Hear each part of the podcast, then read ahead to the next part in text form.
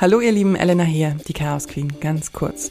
Ich habe diese Woche einen kleinen Quickie für euch mit einem Thema, das mir sehr am Herzen liegt, denn es geht um Sonnencreme. Ich weiß, ich weiß, dieses leidige Thema, aber es ist wichtig, wirklich.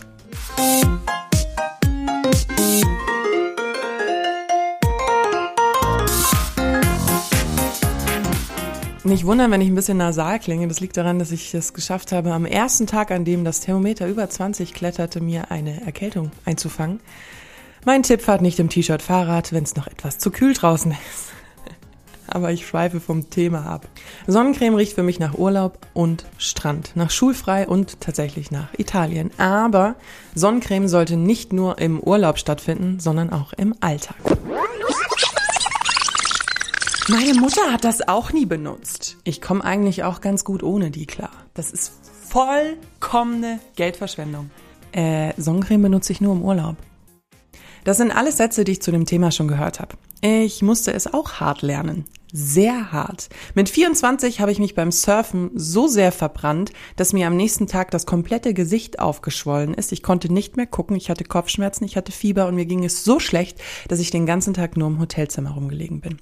Der Grund? Ich war surfen gegangen, ohne richtig Sonnencreme aufzutragen. Klingt jetzt im ersten Moment richtig dumm, zu meiner Verteidigung. Es war eigentlich bewölkt. Es ergab sich nur folgendes Problem. Ich war auf den Kapverdischen Inseln und die liegen relativ nah am Äquator. Diese Situation war mir eine Lehre, denn ja, die Sonne ist so fies, sie kann aus dem Körper einen aufgeschwollenen Schwamm machen. Eigentlich lesen wir doch überall. Sonnencreme ist wichtig. Die billigen von Aldi und Lidl gewinnen immer bei Stiftung Warentest. Aber seid mal ganz ehrlich, tragt ihr wirklich im Alltag Sonnencreme? Dieses klebrige Gefühl schreckt die meisten ehrlich gesagt ab und hat es auch mich jahrelang. Aber das Gefühl von Creme auf der Haut nicht zu mögen ist keine Ausrede mehr, denn es gibt wunderbare Sonnencremes mittlerweile für den täglichen Gebrauch, vor allem fürs Gesicht, die nicht kleben. Die kosten zwar ein bisschen mehr als zwei Euro, aber sie lohnen sich, wenn man seine Haut doch so gut schützen kann. Eigentlich müsst ihr euch zum Thema Sonnencreme nur relativ wenige Begriffe merken, zum Beispiel UVB, die Strahlen verbrennen die Haut. Und UVA, die sorgen für Hautalterung, also Aging. UVA, Aging. Ich habe noch ein abschreckendes Beispiel. Mein Großvater war Kapitän bei der Marine. Er schipperte sein Leben lang über die Weltmeere. Er hat bis heute herrliche Geschichten darüber zu erzählen. Aber jetzt mit über 80 sitzt er mindestens einmal im Jahr beim Hautarzt und lässt sich weißen Hautkrebs aus dem Gesicht schneiden. Denn von Sonnencreme hat damals noch niemand irgendwas gehört. Ja.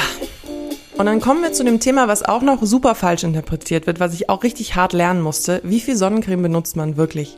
Viel mehr, als ihr denkt. Für das Gesicht, und seien wir ehrlich, der Körperteil, der am meisten in der Sonne ist, mindestens einen gehäuften Teelöffel. Das ist sehr viel mehr als ein kleiner Klecks, den ihr von innen nach außen auf eurer Nase verteilt. Denn dann wird aus SPF 50, wenn ihr zu wenig benutzt, ganz schnell SPF 10. Und welchen SPF braucht ihr? Kommt ehrlich gesagt auf eurem Hauttyp an. Ich bin Hauttyp 1.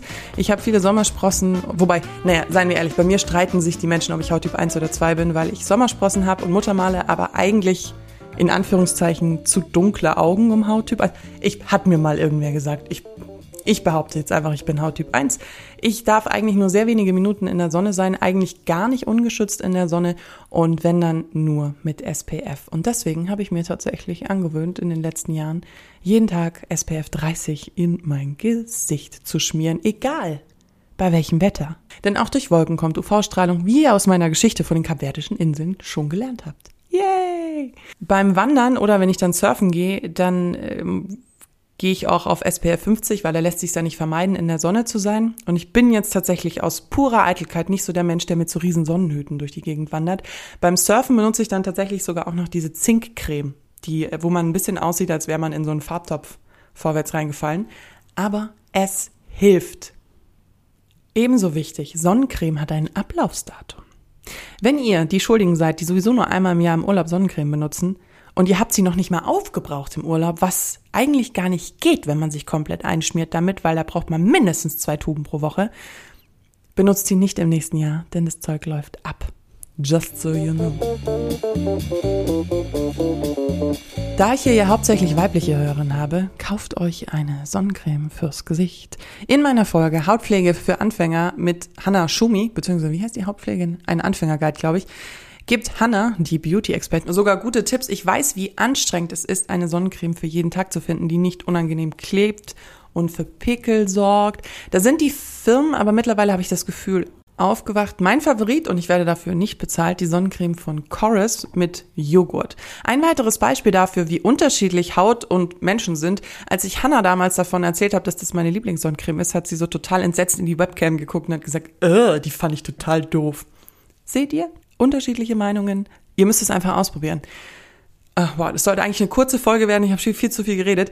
Ich höre jetzt mal auf. Nächste Woche kommt wieder eine lange Folge und es geht, wie schon angekündigt, um das wundervolle Thema Produktivität. Wenn ihr keine Folge mehr von mir verpassen wollt, abonniert Chaos Queen und folgt mir gerne auf Instagram, dann verpasst ihr auch keine Folge mehr. Da heiße ich Chaos Queen Podcast, einfach durchgeschrieben. Dort könnt ihr mir gerne auch Themenvorschläge schicken, wenn euch was einfällt, ihr Ideen habt. Ich freue mich immer. Das war's von mir ganz kurz. Nächste Woche wieder bei der langen Folge, jeden Donnerstag. Ich wünsche euch alles Gute bis ganz bald. Eure Elena.